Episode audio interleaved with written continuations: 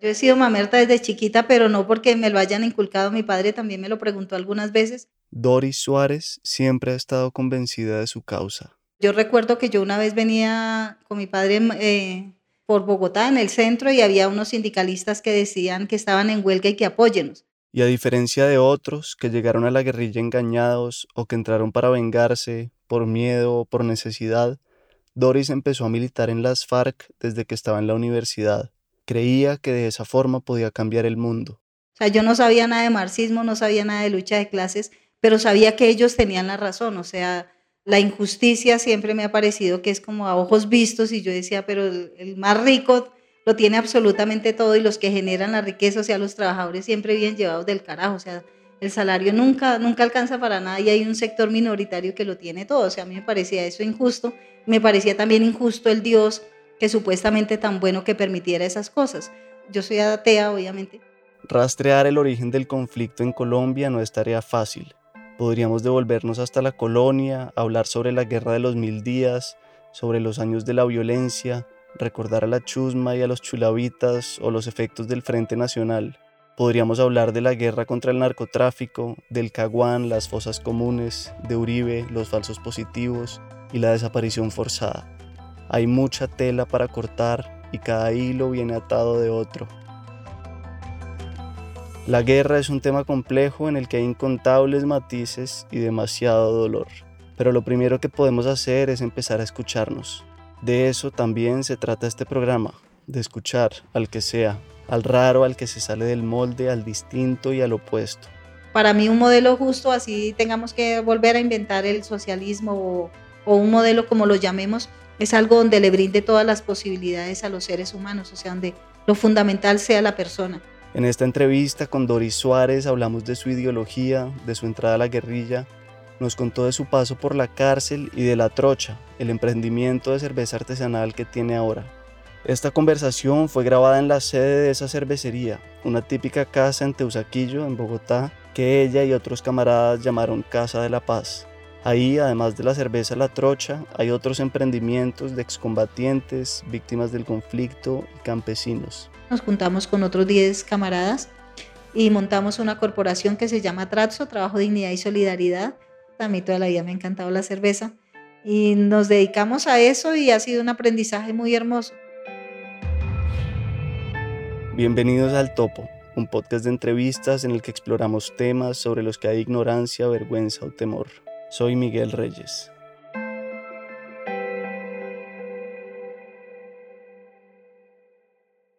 Bueno, yo nací en el Tolima, soy hija de padres inmigrantes, campesinos vinieron a, Bogotá, desplazados más por la, lo que uno llama la violencia estructural socioeconómica, o sea, en el campo no había mayores posibilidades y mi papi se vino a Bogotá con mi madre. Yo estaba muy, muy niña, tenía por ahí dos años y se separaron al poco tiempo, las condiciones económicas no eran muy fáciles y me crié básicamente con mi padre, con mi madre manejé una relación cordial, bonita, pero mi padre era casi que de derecha, o sea, en este momento uno podría decir de derecha, de unas convicciones mm, muy arraigadas en torno al statu quo, en tanto a los roles que debía asumir un hombre y una mujer. Mi padre solamente nos da hasta el noveno bachillerato y luego dice que tenemos que empezar a trabajar porque para él una mujer que estudiara en la universidad era tiempo perdido y dinero perdido, porque o uno se casaba y dejaba el cartón colgado en la pared, se dedicaba a la maternidad, o sencillamente no terminaba porque no, era como la vocación de las mujeres, él era muy machista en esa parte. Por ejemplo, para él una mujer después de las seis de la tarde en la calle era una puta, ¿cierto? Cuando yo sencillamente iba a jugar basquetbol a tomarme una cerveza y hablar con amigos. Entonces no me parecía que era viable eso. A los 18 años me fui de la casa, me fui para Medellín, estudié sociología en la Universidad de en la Latinoamericana de Medellín y siempre creí que cuando era niña que uno tenía que hacer algo que le apasionara. O sea, a mí me parece que uno desperdicia la vida regalándose 8 o 10 horas por un jornal, por solo alimentarse y cubrir necesidades básicas, haciendo algo que a uno no le guste. Yo le digo, si a mí me gusta lavar papas o, o ser lo que sea, lo voy a hacer, lo voy a hacer con pasión porque, porque la vida tiene uno que jugársela por eso, por lo que uno cree.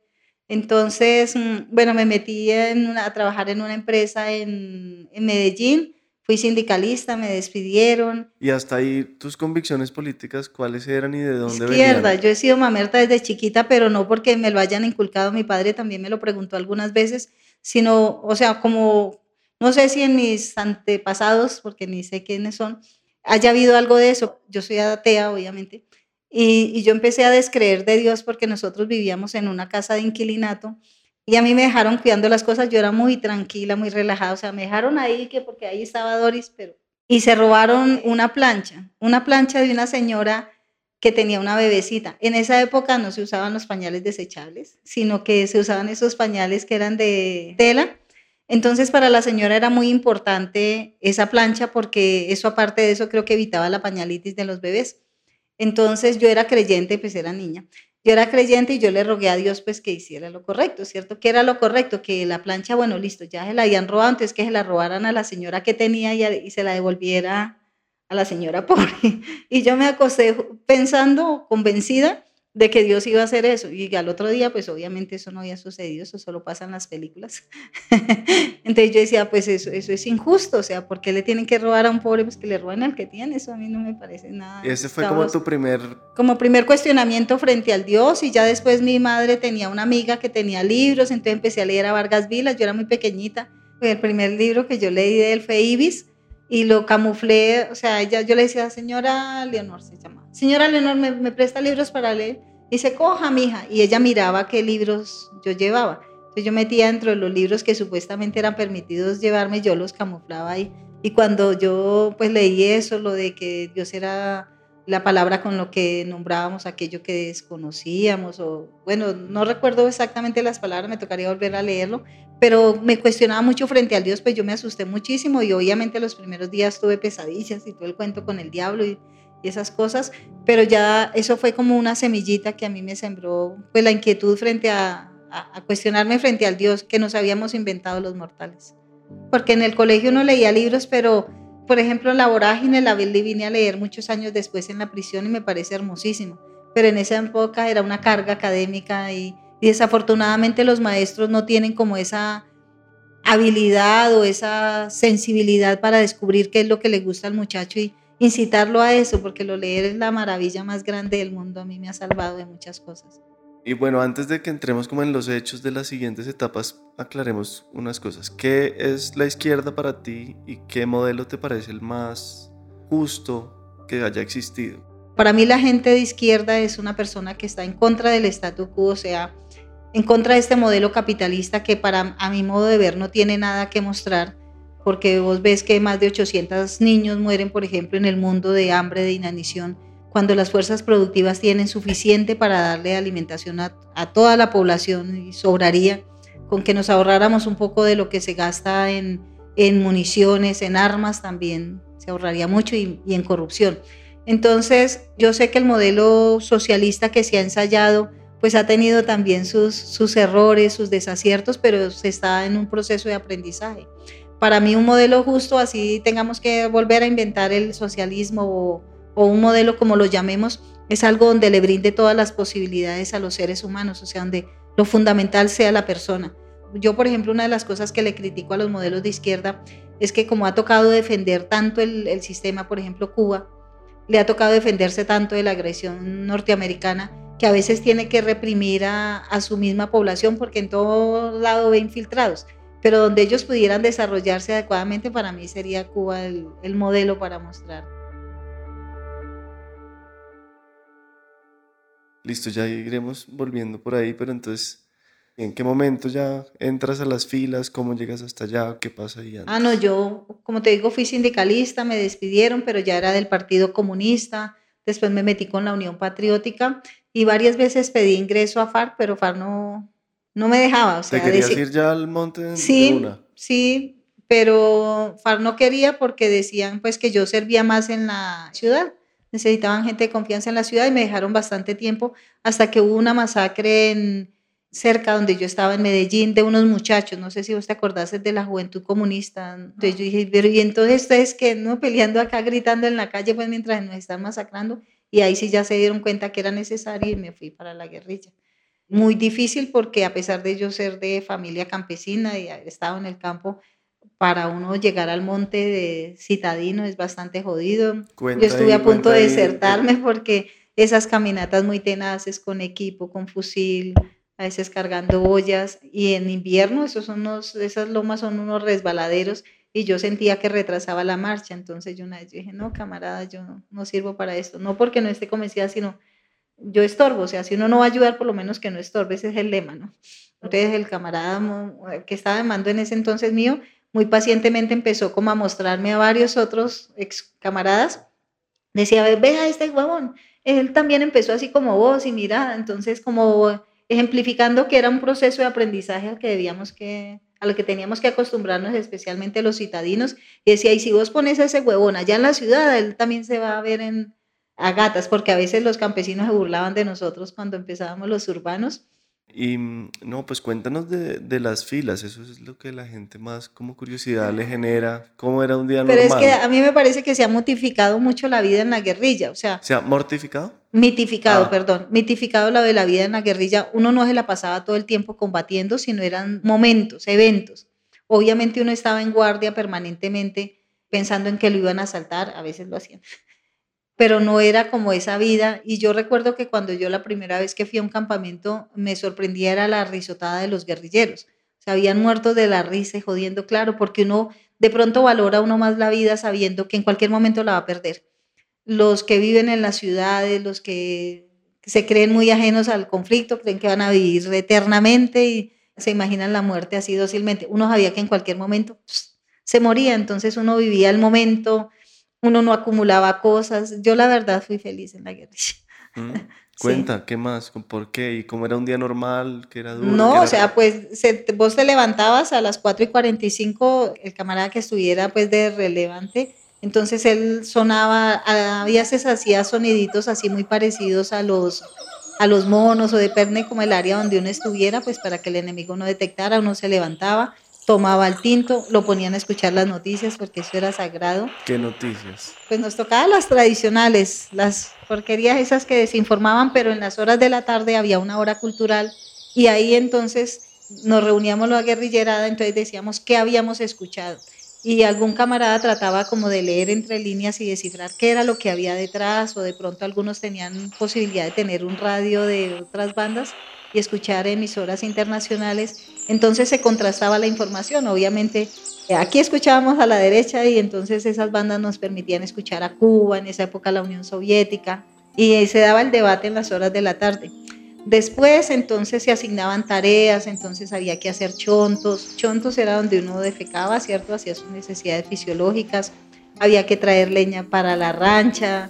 ¿Qué era la rancha? La rancha es la cocina. Bueno, a veces había que hacer exploraciones avanzadas, o sea, eh, salir a explorar a ver si había indicios por ahí de que estuviera el enemigo, de que hubiera trillo. Había el baño diario, ¿cierto? Cuando había condiciones. ¿El baño diario que era bañarse? Bañarse, nos, pues como casi siempre los campamentos se trataban de ubicar donde hubiera agua para tener acceso a la rancha y a todas las otras necesidades. Ah, no siempre era posible cuando no era posible, entonces a uno le tocaba mamarse esas subidas, a veces dos, tres horas cargando agua para llevar al campamento. Entonces, eh, sí era, eh, o sea, uno se la pasaba en, en tareas cotidianas, le tocaba estudiar, bueno, hacer cosas normales, a veces hacíamos equipos, o sea, era una vida normal. Y cuando había combate, pues obviamente siempre estábamos en espera de que fuéramos hostigados por el enemigo, pero cuando había combate había una preparación especial, ¿sí ves? O sea, había un operativo, entonces había una planificación muy estratégica, se actuaba y luego se balanceaba, ¿cierto? Es algo que me parece muy valioso porque siempre íbamos aprendiendo de, de los errores que cometíamos, íbamos tratando de enmendar siempre. ¿Cómo si se actuaba y se balanceaba? O sea, vos hacías, vos participabas en un operativo y terminaba el operativo, bueno, ya había condiciones de seguridad y se reunía toda la guerrillerada que había participado, incluyendo los mandes, y se había balanceado qué error se había cometido. El Estado colombiano tiene a su disposición a muchos pobres, porque los ricos no van a prestar el servicio militar, y a ellos les importa un carajo si un soldado se muere o la munición que se gasta. En la guerrilla, tener un, guerrillero, formar un guerrillero era algo muy valioso, entonces si vos eras un mando, y se había hecho un operativo, sea, habías perdido dos, tres unidades, te llamaban a cuentas, ¿qué pasó? Y no solamente te escuchaban a vos, sino escuchaban a la guerrillerada, ¿qué fue lo que pasó? Para tratar de corregir ese error, o si se había desperdiciado mucha munición, porque como era para nosotros tan valioso, entonces, bueno, ¿a, qué se disparó? ¿Qué se logró el objetivo? ¿Qué fue lo que pasó? Entonces, era un control muy minucioso frente a lo que se hacía. Y era tratar de aprender de los errores que cometíamos o sea, yo pienso que 53 años que se aguantaron contra un ejército muy sofisticado, con todas las armas que, que te puedas imaginar, con tecnología de punta, asesoría gringa, eso tiene que haber, haber existido algo más que, que simple suerte, ¿cierto? Sino que había unas personas muy bien preparadas, muy cualificadas y había una población alrededor que también de alguna manera apoyaba nuestra causa, ¿cierto? Y pues, a ver, digamos, para la gente que está del otro lado, viendo esto como con estupefacción o como, no creyéndose el cuento, pues cuéntanos un poco qué era lo duro, qué era lo difícil, qué dentro de la guerrilla si no funcionaba bien, las mujeres cómo las trataban, o sea, había cosas que realmente sí eran reprochables. Claro, nosotros cometimos muchos errores y creo que ahorita con la Jurisdicción Especial para la Paz y la Comisión de la Verdad se están develando errores de varios camaradas, no que fuera política de la organización, porque por ejemplo, hubo muchos, sobre todo en el lado de la milicia, donde a veces se perdía el control y muchos camaradas, por ejemplo, hicieron ejecuciones que no, que no tenían sentido, a veces porque escuchaban eh, a algún campesino que traía información o ellos mismos a veces tenían animadversión frente a algún parroquiano y, actuaron incorrectamente. Eso se ha reconocido, eso no, pues no hay que ocultarlo y, y sería absurdo hacerlo, ¿no? El patriarcado pues también existía, o sea, yo decía, yo mamaba mucho gallo y decía, yo, yo seré feliz que, que no me muera y que vea la primera miembro del secretariado. Jodía mucho con eso. O sea, vos sabes que la composición de la comunidad fariana es el 90% campesina y los campesinos son los más machistas del, del, mundo. Entonces, allá, por ejemplo, romper con ciertos estereotipos, a mí me parece que le quedó muy jodido a, a los hombres adaptarse a eso, a nosotras las mujeres también en los frentes donde yo estuve no vi mm, discriminación o trato peyorativo hacia nosotros. Solamente vi una, una vez, una vez en, estaba yo en el noveno, y una, un mando le pegó a la, su compañera. Y yo decía, pero camarada, eso no se puede permitir. Pues yo como soy toda esquemática, yo decía, no, eso no se puede permitir entre nosotros, ¿cómo así? Y yo decía, yo voy a hablar y yo voy a decir eso. Y decía, no, se ponga a bobear con eso que mañana ya están contentos otra vez. Y efectivamente, la muchacha al día siguiente estaba ahí con su pareja normalmente, pero eran casos como muy puntuales porque el hombre le tenía miedo a, a, la, a la socia, porque uno imagínate con un arma pues tampoco le iba a dejar montar y eran muy poquitos los que, los que podían dominar a su pareja. Allá vos como hombre y como mujer realizás las mismas funciones.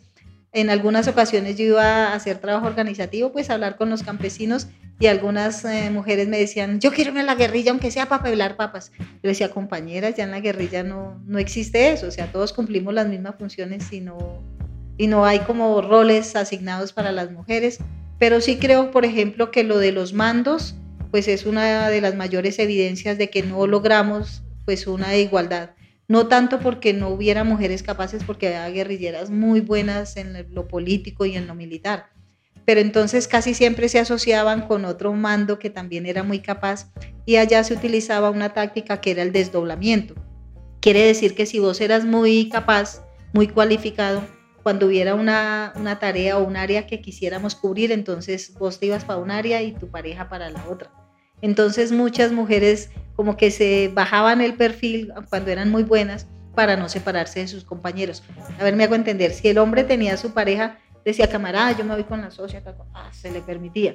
En cambio, que una mujer dijera, yo me quiero ir con mi gordo, con mi socio, entonces se, veía como un sinónimo de debilidad.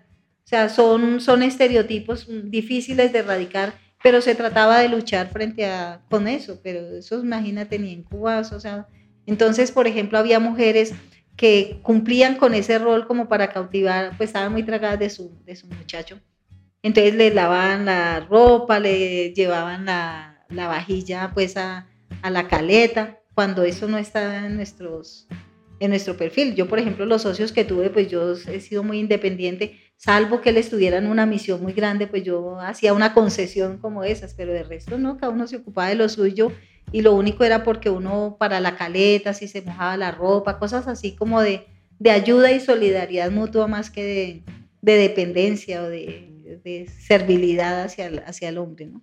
¿Y qué traumas te quedaron? ¿Qué momentos de la guerra? Hubo? Sí.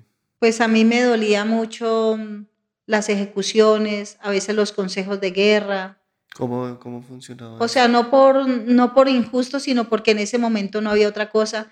O las retenciones, por ejemplo, que se hizo, no me gustó, por ejemplo, cuando lo del mono mostraba a los, a los soldados en, que te acordás que eran como, en, como con alambre de púa, esa cosa que parecía campo de concentración.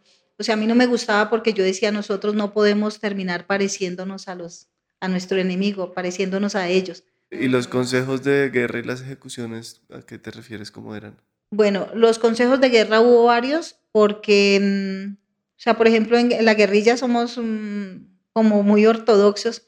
Por ejemplo, el robo no estaba permitido, la delación, la violación, o sea, eran castigados severamente porque no había pues como otras formas. Pero recuerdo el ejército en muchas ocasiones intentó infiltrar a la guerrilla, entonces a veces incluso utilizaba prostitutas. Yo recuerdo que hubo una cosa de que tenían una marca de un pescadito, llegaban muchas o trataban de contagiar a los muchachos con sida, bueno, con enfermedades venéreas. Eh, intentaron cuanta maña vieja puedas eh, conocer por ahí. Pero entonces a veces, yo siento que a veces hubo injusticias en cuanto a que alguien se hizo amigo de, una infiltrada, entonces ya la muchacha hablaba, ¿cierto? Y decía, pues yo también me muero con él y que a veces como que no había tiempo como para juzgar si realmente la delación que estaba haciendo la infiltrada era, era válida o no, pues ya ellos no tenían nada que perder, sabían que se iban a morir. O sea, yo a veces digo, a la guerrilla fariana solamente se le puede leer en el contexto de la guerra porque había cosas que había que hacerlas en ese momento, o sea, ahorita ya uno viéndolas como desde, desde este estadio, ya uno, pucha. ¿Y ahí tu sueño cuál era? ¿Tumbar el gobierno? Y, ¿qué, te no, yo sueño, yo toda la, toda la vida y me moriré, me, me moriré o me morirán. no, Dios no quiere. Espero que no. Soñando con que logremos hacer un país mucho más justo. Yo, sin embargo, soy una optimista porque si vos revisas la historia, o sea, desde los estadios primitivos, feudalismo, capitalismo, todas estas etapas, hemos avanzado muchísimo. Incluso a los pelados de hoy en día, yo les digo, a ustedes les tocó la suave.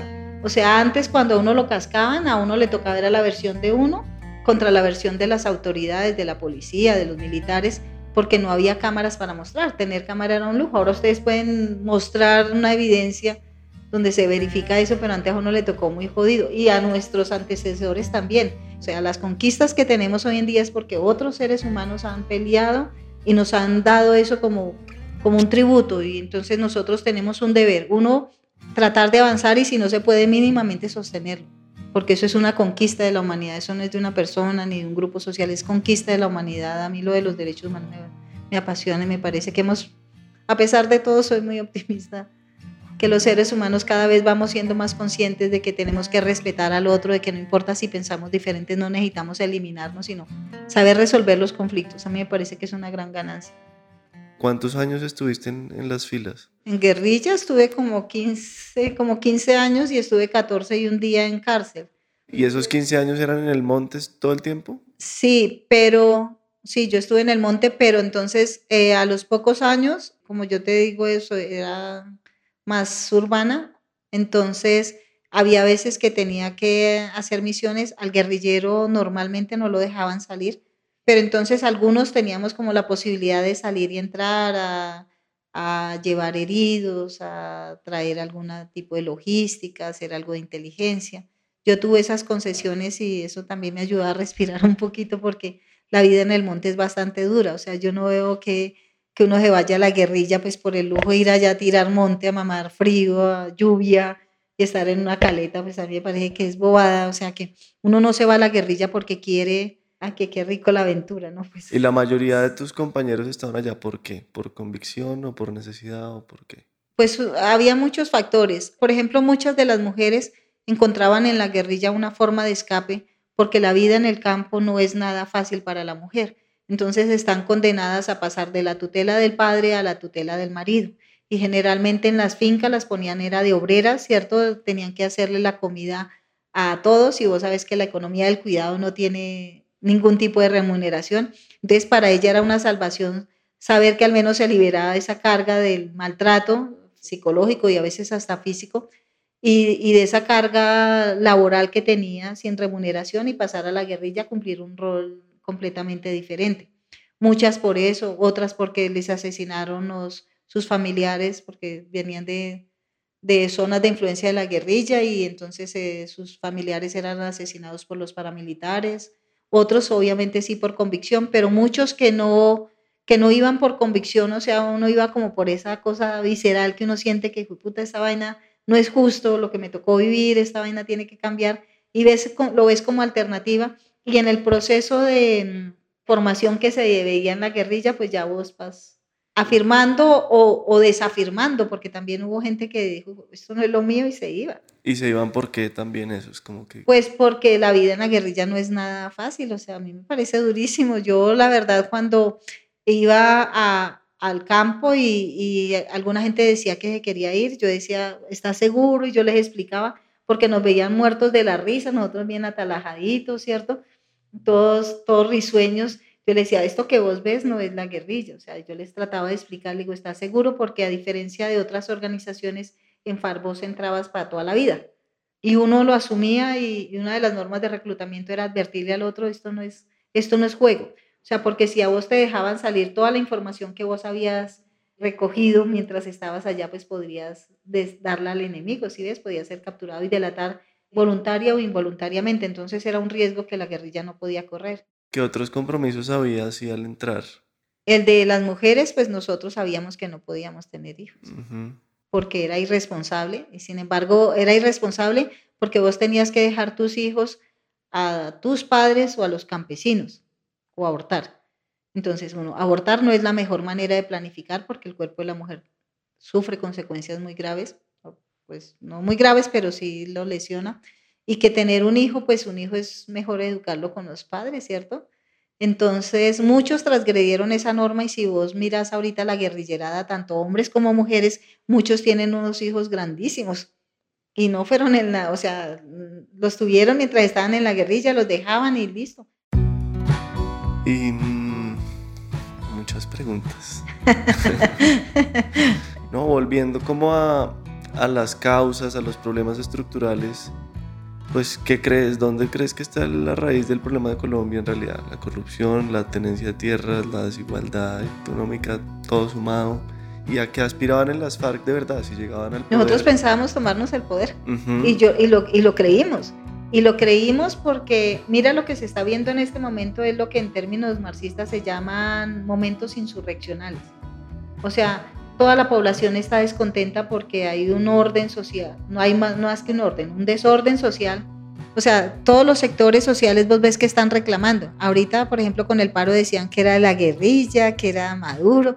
O sea, imagínate todo el poder que tienen para levantar un país, no solamente aquí, o nacionales acá, sino también nacionales del extranjero, pues eso es un, se le está cayendo por su peso. Pero esa realidad que uno veía, nosotros sabíamos que tarde o temprano iba a explotar. Entonces nosotros decíamos, habría dos formas de tomarnos el poder.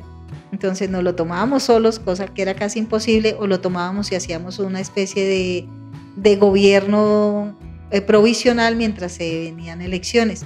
Pero nosotros considerábamos que teníamos suficiente fuerza como para derrocar este orden vigente que, que nada bueno le ha traído al país porque como vos mismo señalás, la inequidad, pues somos uno de los países más inequitativos, el nivel de corrupción acá es bastante grande. FAR intentó en algunas regiones pues pedirle cuentas y creo que los helenos también le pedían cuentas a los, a los mandatarios de turno.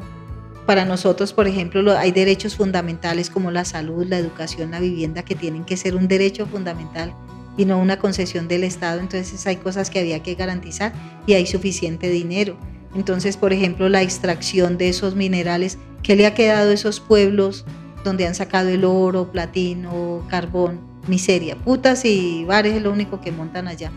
Entonces, Eso es, eso es completamente absurdo. Entonces nosotros decimos, tenemos suficiente riqueza en nuestro país para alimentar a toda la población, para garantizar sus necesidades básicas y para garantizar unas condiciones de vida digna. Eso es el buen vivir y a eso aspiramos. Ponle el, el nombre que quieras al modelo, pero a eso tiene que aspirar la humanidad. Yo pienso que ya no alcanzo a verlo porque estoy viejita, pero a eso tiene que aspirar la humanidad y no solamente acá, sino en el mundo. O sea, es que si vos ves las cifras y a, mí me avergüenza este modelo capitalista, a mí que me tiene que mostrar, o que alguien venga y defienda el modelo capitalista con millones de niños muriendo de hambre.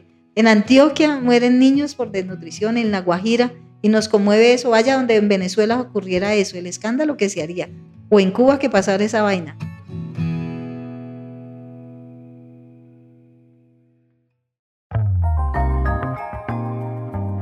Les contamos que estamos armando el primer club de lectura de la no ficción. Los cómplices, es decir, los oyentes que hacen parte de nuestra comunidad, ya votaron por el primer libro. Si quieren hacer parte de este club, únanse a nuestra comunidad con el aporte que quieran y puedan. Recibirán este y otros beneficios, harán que este proyecto se mantenga y se sumarán a una comunidad muy valiosa que cuidamos y a la que nos acercamos cada vez más. Les esperamos.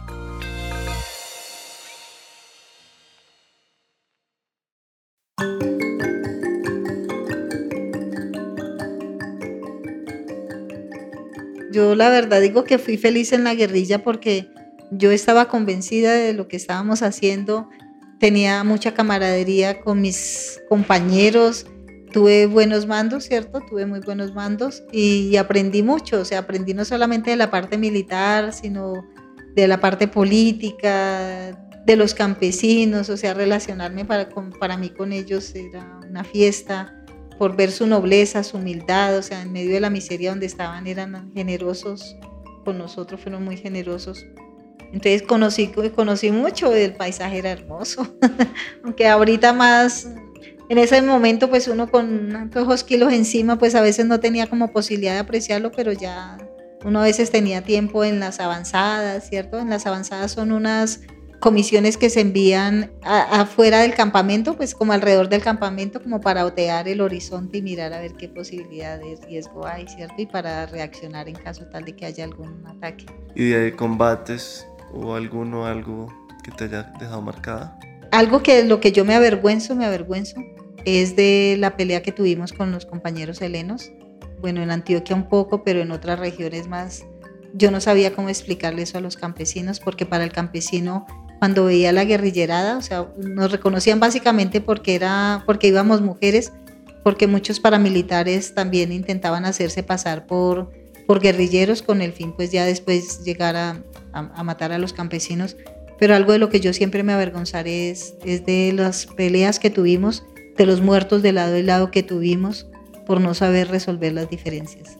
La verdad de lo que me siento más avergonzada es de eso, me parece que, que es un capítulo que, que la historia nos va a cobrar, porque es muy, es, muy, muy insensato, es absurdo, yo no sé, no sé.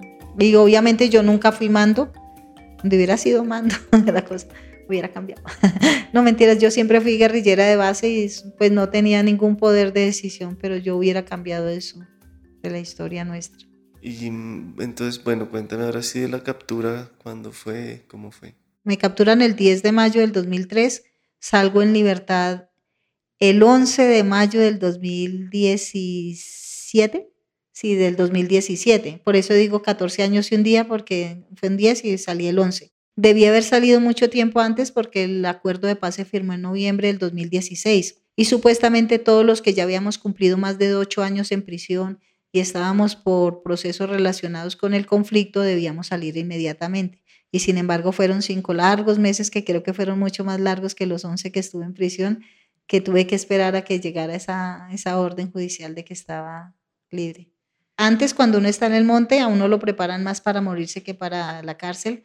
Y yo juraba, como muchos de mis camaradas, que nos hacía matar, pero que a la cárcel no iba.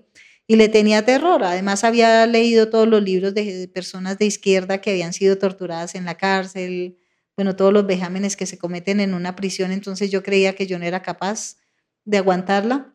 Y cuando me capturan pienso que solamente estoy por rebelión y cuando me condenan a 40 años, ya la cosa cambia un poquito. Me pusieron terrorismo, porte ilegal de armas, daño en bien ajeno, homicidio, todos los delitos. En esa época, cuando me condenan a mí, esa era la máxima condena, porque después la, las aumentaron a 60 años, que en la práctica vos sabes que equivale a cadena perpetua. Y yo con los años que tenía, pues también casi era cadena perpetua. Salí gracias al acuerdo de paz y si no estaría todavía en la prisión. Y de la prisión, pues, ¿qué puedes contar? Ahí te sirvió de reflexión, de... Pues para afianzar lo que creo, o sea, sí, sí, sí la verdad sí, y, y uno tiene en la prisión, pues yo nunca he lamentado haber estado en prisión porque el Che decía que eso era un accidente de trabajo, entonces así lo asumíamos y a mí nunca en FAR me prometieron nada, yo sabía o que me moría o que me metían en la cárcel. Obviamente en ese momento prefería estar muerta que en la cárcel, ya ahorita no. pero, pero era eso, si ves, o sea, uno lo asume como el riesgo de, de estar en la guerrilla, estar contra un Estado, pues es, es lo lógico. Entonces por eso nunca lloré en la cárcel, nunca putié, nunca ¿No renegué. te arrepentiste? ¿No le echaste la culpa a nadie? Jamás, no, nunca porque yo, yo era consciente de lo que estaba haciendo, era consciente del riesgo y, era y a mí nunca FAR me dijo, no, tranquila Mona, que cuando llegue a la cárcel allá nos ocupamos de usted nada. Y fue un proceso de aprendizaje porque como en la guerrilla uno no le enseñan esa vaina, entonces empecé a conocer la normatividad del IMPEC y la ley 65 del 93, que era la que regía en ese momento, y salí casi siendo una tinterilla porque me especialicé haciendo derechos de petición, tutelas, o sea, creo que esos 14 años y un día que pasé me entretuve todo el tiempo peleando con el IMPEC. Me decían fea y yo ponía tutela. Y ya algunas dragoneantes cuando veían una carta firmada por mí, ah, contéstenme que nos van a tutelar. Eh, hasta me tocó en tutelar por libros en Jamundí. O sea, yo decía, yo no me inventé esas normas, ustedes la hicieron, ustedes las cumplen y jodí yo decía, eso, es, eso dice ahí, cúmplanlo. Yo no me inventé eso, cúmplanlo.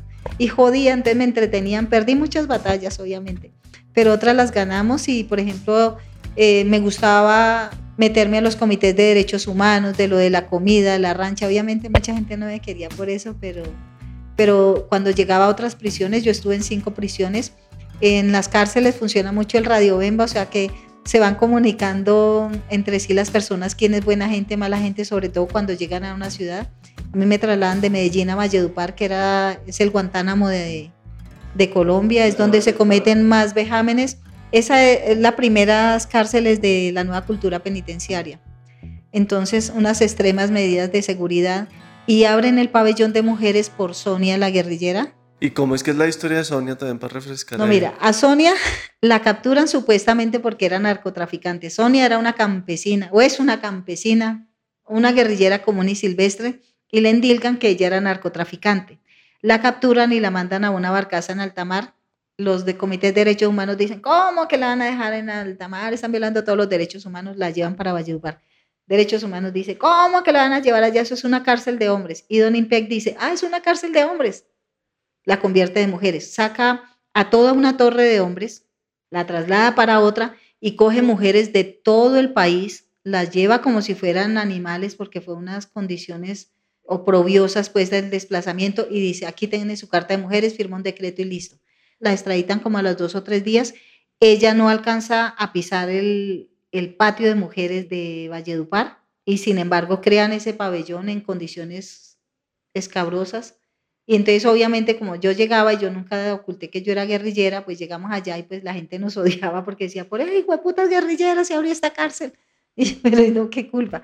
Entonces, casi como que uno sentía el deber, bueno, vamos a luchar por esta vaina. Y para mí es un orgullo que yo haya estado como entre el equipo que lideró el cierre de esa torre y dimos la pelea y cerramos la torre nueva Yeupar, que fue un golazo que les metimos a esos.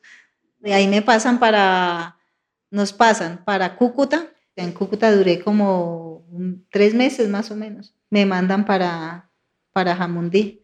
Pero aprendí mucho, aprendí mucho. ¿Qué? Eso iba a volver a preguntar, como las lecciones que te dejó esto, que fue como que tu lucha está justificada y que vas a seguir adelante con ella, pues por otros medios, pero que por ahí es. O sea, yo sigo pensando, es que nosotros cuando dejamos, cuando se firma el acuerdo de paz, FARC dice, yo no renuncio a mis convicciones políticas, ideológicas, renunciamos a las armas para imponerlas y a eso le estamos apostando y no estamos jugando el pellejo por eso.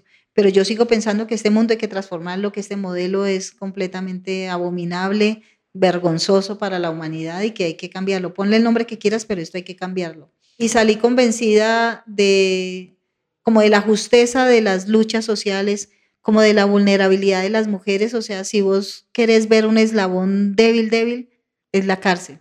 Y allá están las mujeres más, el eslabón más débil del narcotráfico. Son microtraficantes y sin embargo reciben unas cadenas eh, enormes lo que no reciben los grandes narcotraficantes, los bancos que ayudan a lavar dinero, los que exportan los químicos, ellas son las más culpables y aparte de eso reciben una carga adicional que es la, la vergüenza de su familia, la recriminación por dejar solos a sus hijos, el dolor por dejarlos y que generalmente terminan convertidos en delincuentes si no les aplican absolutamente nada, desconocen su normatividad, el IMPEC abusa porque como son madres cabeza de familia, si van a revirar peleando por sus derechos, las amenaza con las van a trasladar, que para ella representa una doble carga. Entonces fui como muy sensible frente a esas cosas y yo no, yo ojalá hubiera podido ser abogada y me dedicaría a defenderlas porque la verdad vale la pena. Son muchachas, son muy vulnerables, muy vulnerables. Y sobre el narcotráfico en las FARC, ¿qué puedes decir? FARC no era narcotraficante, o sea, en las zonas donde había narcotráfico, FARC cobraba lo que se llamaba el gramaje entonces, pero se le cobraba no al campesino, sino al que traficaba con drogas. Eso es una, como una mancha muy grande que tenemos porque de alguna manera lo estábamos conectando. Pero entonces ponte a pensar, por eso digo que solo podemos ser leídos en contexto, que nosotros peleando contra un ejército tan enorme, pues teníamos que conseguir recursos de alguna manera. Entonces esa era una forma de, conseguir dinero para comprar más armas y seguir en la guerra. Pero narcotraficar nada, de ninguna manera, según tú. No, pues al menos en los frentes donde yo estuve, no, yo, como te digo, yo no soy mando, yo nunca fui mando, yo fui guerrillera de base y en los frentes donde yo me voy nunca, nunca se hizo. Se impuestaba lo que nosotros llamábamos la impuestación, pero no narcotráfico, no, no. Volviendo a a lo que estabas diciendo de tus ideales hoy en día, del mundo en el que estamos y lo que hay que cambiar, pues sí, como que ves realista en, en lo que viene y eres optimista o no, qué cambios se avecinan según tú. no, yo soy una optimista redomada. Me parece muy positivo, por ejemplo, el que nosotros hayamos dejado las armas porque ya se visibiliza la inequidad y la injusticia, ya no somos el chivo expiatorio para endilgarnos toda la responsabilidad. Antes supuestamente el Estado no se ocupaba de cumplir con su obligación de, satisfacer esos derechos fundamentales de la población porque estaba luchando contra nosotros. Ahora no tiene ninguna excusa y sin embargo vos ves que no ha decrecido el gasto en la guerra, que el conflicto sigue, que el Estado no ocupó esas zonas que nosotros dejamos, que los paramilitares siguen mandando porque esas estructuras nunca se desquebrajaron entonces, duele mucho eso, ¿cierto? Duele mucho incluso que en algunas regiones los campesinos antes se sientan desprotegidos y antes nos puteen por haber dejado las armas porque al menos con nosotros había a qué jugaba, porque FARC era muy clara con su normatividad. Ahora son una serie de grupos en disputa por su territorio, por el narcotráfico. Y paradójicamente, donde más hay asesinatos es donde más militarizado está. Entonces, ¿a qué le estamos apostando? Sin embargo, a mí me parece que se han despertado muchas muchas rebeldías, muchas rabias y ya el Estado tiene que dar una respuesta a esa ciudadanía. Hay una lección de organización, o sea, no solamente los muchachos, sino ellos se han mantenido así como nosotros en la guerrilla por la solidaridad de la población, o sea, vos ves esas ollas, o sea, se han despertado otras, otras como respuestas, el arte, la cultura, florado. Yo veo un despertar muy hermoso, a mí me encanta lo que se está viviendo en el país, me parece, me parece muy positivo. Y bueno, para ir cerrando, cuéntame de la salida de la cárcel a la creación de la trocha y qué es la trocha y dónde estamos y en qué andas ahora. Bueno, cuando salí de la cárcel yo casi ni la creía, me fue a recoger mi hermana y mi hermano, mi hermano iba en un carro y yo le decía a mi hermana, no, vámonos, vámonos, cojamos taxi, y decía, no, ya viene, y yo creía que me iban a volver otra vez a capturar. ¿Eso fue en qué ciudad? Acá en Bogotá, porque a mí me llevaron de, yo estaba en Jamundí, pero me llevaron a la décima conferencia, o sea, en representación de los prisioneros fuimos varios y decidí quedarme en Bogotá y salgo desde Bogotá donde está pues una buena parte de mi familia. Y no, yo no las creía, no las creía, la verdad, tenía mucho miedo de que me volvieran a regresar allá. Y de ahí en adelante, pues ahí llegó la, la conferencia aquí, la, la, la, inauguración del partido, ¿cierto? Cuando se creó el partido. O sea, todo ha sido como un constante agite y nunca me he negado, por ejemplo, a ir a, mm, a lo que se llamó pedagogía de la paz, a ir a colegios, a universidades, a hablar y poner la cara, porque yo creo que tenemos ese, esa responsabilidad social también. Lo he hecho en muchos espacios, no, no me da miedo, a pesar de que a veces hemos tenido momentos difíciles, en tanto que a veces hay víctimas del conflicto ahí a los que hay que darles algún tipo de respuesta. Entonces es, es como bien, bien duro, pero creo que es nuestra, nuestra obligación. Y como vos sabés, en el acuerdo estaba lo de que cada uno de nosotros recibía un capital semilla para montar un proyecto productivo, pues yo convencida de que, de que se debe hacer es colectivamente, nos juntamos con otros 10 camaradas y montamos una corporación que se llama Tratso, Trabajo, Dignidad y Solidaridad. Y nosotros no pensábamos hacer esto sino jabones y cuestiones de aseo. Yo soñaba rescatando los saberes de las abuelas con las escobas esas viejas de esparto. Y unos compañeros de UAT nos lanzan la propuesta de que hacer cerveza. A mí toda la vida me ha encantado la cerveza. Y nos dedicamos a eso y ha sido un aprendizaje muy hermoso. Pero no solo por lo que hemos aprendido, sino por la sinergia. O sea, estamos en la Casa de la Paz y la hemos llamado así no porque hayamos querido, nosotros solamente nos íbamos a dedicar a producir y comercializar cerveza artesanal, pero en el transcurso de la, de la convivencia y el compartir con la sociedad civil, nos hemos dado cuenta que podemos hacer mayor impacto social, de que tenemos un potencial enorme para trabajar con muchas comunidades y que tenemos mucho respaldo. Y gracias a ellos, pues entonces, por ejemplo, la etiqueta que vos ves de nuestra cerveza nos la regaló un publicista, Juan Montes, que es muy bueno, con un sentido social muy, muy arraigado. La cata para la cerveza que también vas a degustar es muy rica, también la hizo la Universidad Nacional con el profesor Camilo Rivera. Los muebles que vos ves en la casa también han sido donaciones, los grafitis, o sea, nosotros tenemos un, una deuda más que con el Estado, con la sociedad civil que nos ha acompañado en este proceso y también estamos como devolviendo, o sea, yo digo devolviendo porque aquí Hacemos frecuentemente mercados eh, campesinos donde vienen no solamente combatientes y víctimas, sino también madres de soldados. O sea, estamos intentando hacer migas y hacer alianzas estratégicas con todos esos pequeños emprendimientos, independientemente de donde sean, para demostrar que podemos convivir así pensemos diferente y que podemos hacer un debate, por ejemplo, entre capitalismos y socialismos y mamertos de manera respetuosa, sin insultarnos y mucho menos sin liquidarnos. Y en este país cabemos todos. Entonces la Casa de la Paz busca convertirse en eso, en un espacio donde quepamos todos y bienvenidos, o sea, bienvenidos si queremos un país mucho mejor. Aquí la casa está abierta para ese tipo de personas. No, pues te agradezco, me encanta verte tan feliz, me encanta este proyecto y muchas gracias por tanta honestidad y tanta información y por contar tu historia, ¿sí? Esto es lo que se necesita en este país de verdad. Escucharse, ser honesto con sí mismo y con los demás. Sí. Y lo que haces, por ejemplo, vos con tu programa y, otras personas al, al permitirnos llegar a la gente, a mí me parece muy valioso porque a veces los medios de comunicación tradicional nos mitifican, nos demonizan y cuando la gente se acerca y ve la cara humana nuestra, podemos hablar de esas cosas a veces tan escabrosas y tan delicadas, me parece que ya cambian la idea y, ya ven otra lista. No digo que tienen que pensar como nosotros, pero sí ven la otra cara de la moneda que a veces no les muestran los medios tradicionales. El Topo es un podcast de la no ficción.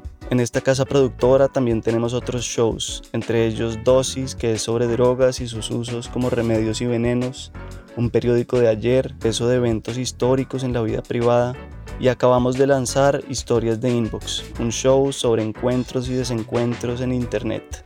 Este último es exclusivo de Spotify, los demás los pueden encontrar en todas las plataformas de podcast.